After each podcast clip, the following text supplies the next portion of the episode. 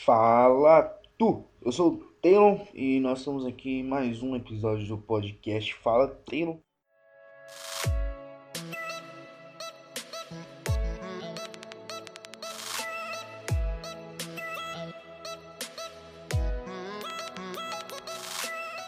Nós vamos estar aqui conversando sobre uma questão muito interessante e é um dos assuntos do podcast que é em relação ao TFT, que é o Team Fact Team Fight Tactics, eu ainda bugo para falar isso, que é o novo modo que a Riot lançou aí pro League of Legends. E era para ter lançado hoje, né? Aqui no Brasil, pelo menos. Só que por um probleminha que ocorreu lá na Europa, mais especificamente a leste, no servidor leste europeu, o lançamento foi adiado, né? E aí a gente não vai ter o, o TFT ainda no servidor aberto nosso aqui no Brasil desse TFT, desse jogo maravilhoso. A questão principal aqui que eu vou abordar é em relação às composições desse, desse modo. Porque isso é uma coisa que eu tenho visto muita gente discutindo, muita gente em dúvida. Gente, desculpa minha voz, eu estou rouco pra caramba. Eu estou gripado. Eu estou com o nariz entupido. Eu estou muito ferrado, cara. Então, desculpa mesmo. Ajuda o maluco, tá doente! Eu tô vendo muita gente em dúvida sobre ah, que composição eu devo fazer. Ah, esse jogo é muito Protect the Draven. É muito difícil montar composições porque os campeões são muito aleatórios e tal. Só que é essa questão, é essa a diversão do jogo. Você ter uma composição muito aleatória, pessoal escolhendo, às vezes você tá com sete pessoas, né? E às vezes duas delas estão escolhendo a mesma composição que você quer fazer no jogo. E aí você tem que usar aquilo que o jogo te disponibiliza. É, porque como funciona o TFT? Vamos começar por aí. O TFT ele vai ser bem simples. É um jogo de cartas, a gente pode dizer assim. Você tem os campeões, que são as cartas do jogo, e todo mundo tem esse mesmo deck por exemplo, saiu de você, o próximo vai escolher o deck que estava na sua mão. Então você tem a oportunidade, por exemplo, de além de fazer a sua própria composição, você pode tirar os campeões do seu inimigo. Então às vezes você está lá com Draven, né? O seu inimigo está fazendo uma composição com Tristana, um Yordle, vamos supor. E aí você no seu deck tem o seu Draven e tem duas Tristanas. Você vai deixar essas duas Tristanas passar para que possivelmente o seu inimigo pegue ela e possa ter até mesmo outra Tristana nível 2 de 2 estrelas ou Tristana de 3 estrelas, você não vai deixar isso acontecer, ou vai? Eu imagino que não, mesmo o Draven sendo muito forte. Então você tira as duas Tristanas, guarda elas, você pode vender elas depois, vai dar o mesmo gold, a não ser que você upe. Aí se você upar não vai dar o mesmo gold. Mas aí você guarda elas no seu deckzinho lá como reserva. Mais pra frente, quando você já estiver forte, o seu inimigo ainda estiver procurando a Tristana, você vende a Tristana, né? Pode ser que até outra pessoa pegue ela em vez do cara, entende? E você já vai estar tá forte mesmo, então até o cara crescer, evoluir mais e mais, ele já vai ter perdido muita vida, né? Então é isso. O, o jogo ele é baseado em você criar sua composição de acordo com o que game te traz e ainda por cima tirar da composição do inimigo. Agora, uma das coisas que eu mais vejo no, no Twitter, também no fórum, principalmente nas discussões sobre o TFT em si, e também nas streams que eu tô observando, tem muita galera falando, tipo, campeões roubados, sabe? Os campeões que a galera fala muito ser roubada, é, roubados no caso, são, por exemplo, Draven é o que eu mais vejo o pessoal falando. A gente também tem Aurelion Sol, a gente tem Brand, Sejuani, é, alguns falam da Tristana também, não entendo porquê, Caçadin, outros falam Leona, tipo, o quê? Eu não entendo isso, sabe? Mas tudo bem, Lulu, alguns falam também, mas o porquê que esses campeões são roubados e muita gente fala deles, né? Os principais são Draven, Caçadin e Sejuani, são os três que o pessoal mais fala que são roubados. O Aurelion é mais para quem conhece um pouquinho mais o jogo. Mas vamos começar com o Draven, que é o campeão que eu mais vejo o pessoal reclamando que tem que balancear, que tá desbalanceado, tá muito forte, te obriga a jogar de Draven, porque senão você perde e tal. Mas por quê? O Draven hoje ele é realmente um campeão muito forte por causa do crítico dele ser absurdo, por causa das passivas que ele ganha, entendeu? Em questão de composição e origem, de classe e origem, e também por causa dos itens. Como a gente sabe, eu acho que vocês sabem, a, a habilidade que o Draven veio é o Ki, ou seja, o, o machado giratório lá. Quando ele ganha mana, ele pega um machado. E quando ele ganha mais mana, ele pega o segundo machado e bate com os dois. Então ele a revolução do machado, que é a habilidade dele. Então o machado ele dá muito dano, dá crítico, dá um dano absurdo. Pessoal passa mal mesmo. E aí você vem e coloca uma Infinity Edge do Draven, que é Gumo do Infinito. Você coloca uma Guinsoo, que faz ele bater rápido. Você coloca uma Sedenta por Sangue, que faz ele recuperar a vida. Ou então pode colocar também a Lâmina de Shojin, também no cara ele vai ficar tendo machado o tempo inteiro, porque a cada ataque dele ele vai receber 20% de mana. Entendeu? Então ele perdeu o machado, não tem problema, nós uns 5 ataques, 4 ataques, 3, não sei. Ele já recupera a mana dele. E ele já arrebenta você de novo com os machados. Então assim, o Draven é um dos mais absurdos campeões que tem no TFT. Então se você tiver a oportunidade de upar principalmente ele, é bom. É claro que se você não upar e não tiver uma comp muito interessante, no final do jogo, quando tiver os caras lá tudo upado, um item até não sei o que, e ser com Draven uma estrela, um, dois itens, você não vai aguentar, saca? Porque você não tem uma composição protegendo o Draven. Porque aquilo que o pessoal reclama é o Protect the Draven.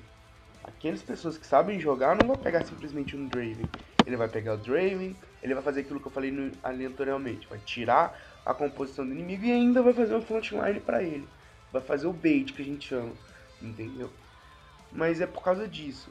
Né? Eu vou passar no próximo podcast, a gente vai falar sobre especificamente esses campeões. O segundo campeão é o Caçadinho. O Caçadinho, na minha opinião, ele também é um campeão muito roubado. E também na opinião de várias pessoas. Porque ele tem o escudo, que é muito forte que a cada ataque lá ele recebe um escudinho roubado, a quantidade de ataque, né, no caso. E ele ainda tem o W, que é a ferida lá, que ele dá um, um ataque mais forte, que dá dano mágico, né, porque é habilidade. Então assim, ele é muito forte. No Summoner's Rift, ou no Aran, Twisted Streamline, ele é assassino, né, geralmente ele é um assassino. No TFT já é o contrário, ele já é um tanque.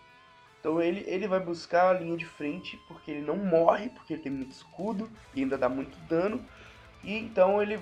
A build que eu mais vejo, não precisa nem ser uma build não, um, um item mais vejo no caçadinho que o pessoal procura. Coração congelado, Frozen Heart. Ele vai diminuir a, a attack speed de todo mundo que tiver na frente. Ah, Taylor, mas eu não tenho campeões de ataque speed na frente. Meus ADCs estão atrás, meus assassinos vão lá para backline do inimigo. Ok, mas quando você começa a bater na frente, sua backline começa a bater nos caras da frente também, você vai limpando, o caçadinho vai chegando perto, saca? Então eles vão ter que focar o caçadinho. Na hora que ele foca o caçadinho, ele diminui o attack speed dele. Né? E o caçadinho já não morre fácil. Aí eu, eu vi uma, uma build muito interessante, que é Frozen Heart, uh, Abraço de Seraph e Redenção. Muito forte, mas muito difícil também de conseguir. E através disso você vai ter a redução de attack speed, você vai ter muita mana para ficar toda hora spamando sua habilidade, que é o W, e ainda você, quando morre, você cura todo mundo. É absurdo, cara. A, essa build é muito forte. E é por isso que ele é um campeão muito roubado, na minha opinião. Logo em seguida a gente tem a Sejuani, que é de uma comp que eu acho a comp mais idiota do jogo, que é Glacial. Eu sei que tem várias comps, cada comp tem um ponto forte e um ponto fraco, mas eu acho a Glacial muito roubada para todos os tipos de composição inimiga. Tanto para Imperial, quanto para Nobre, quanto para Yoda, quanto para Assassina, para tudo. Por quê? É stun infinito, cara. Você tem Voliusso, você tem Sejuani, você tem Brown, você tem Ashe. A Ashe é uma chave muito importante nessa composição. Você tem Ashe, você tem Lissandra. Então, tipo assim, todo mundo dá um stun absurdo e você fica parado o tempo inteiro, sabe? E quanto mais glaciais, se tiver os seis glaciais, por exemplo, ninguém vai mexer, cara. Sinceramente, ninguém vai mexer. Então é absurdo. E aí a Sejuani, ela é uma linha de frente muito forte. Ela veio com a Ultimate, Então ela vai jo jogar a ult, vai stunar um campeão e logo em seguida ela vai bater aquela área de dano e lentidão. É muito forte, cara. A Sejuani é muito forte. Então assim, ela é muito roubada. Ela deu muito certo numa composição que eu achei muito interessante, que é uma Sejuani e todos os assassinos. Saca? É uma Sejuani e seis assassinos. Ficou muito forte. Porque a Sejuani ela ulta, os caras não tem nada para fazer. Os assassinos já estão lá atrás batendo. Você vai dar um, um, um crítico aumentado, 300% se não me engano, que você ganha de crítico para todos os seus assassinos. Você tem uma Catarina rodando, você tem um Kha'Zix acertando o quê?